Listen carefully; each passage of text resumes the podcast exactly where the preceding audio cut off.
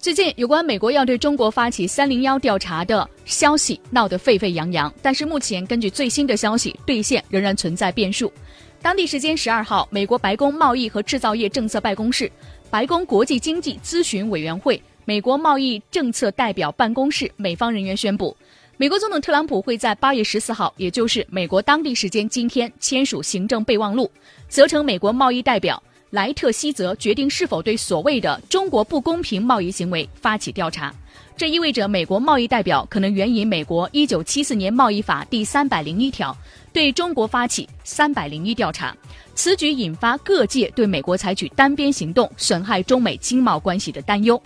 那么，特朗普究竟会不会签署这个行政备忘录呢？明天中午的节目当中，我们就能够看到相关的答案。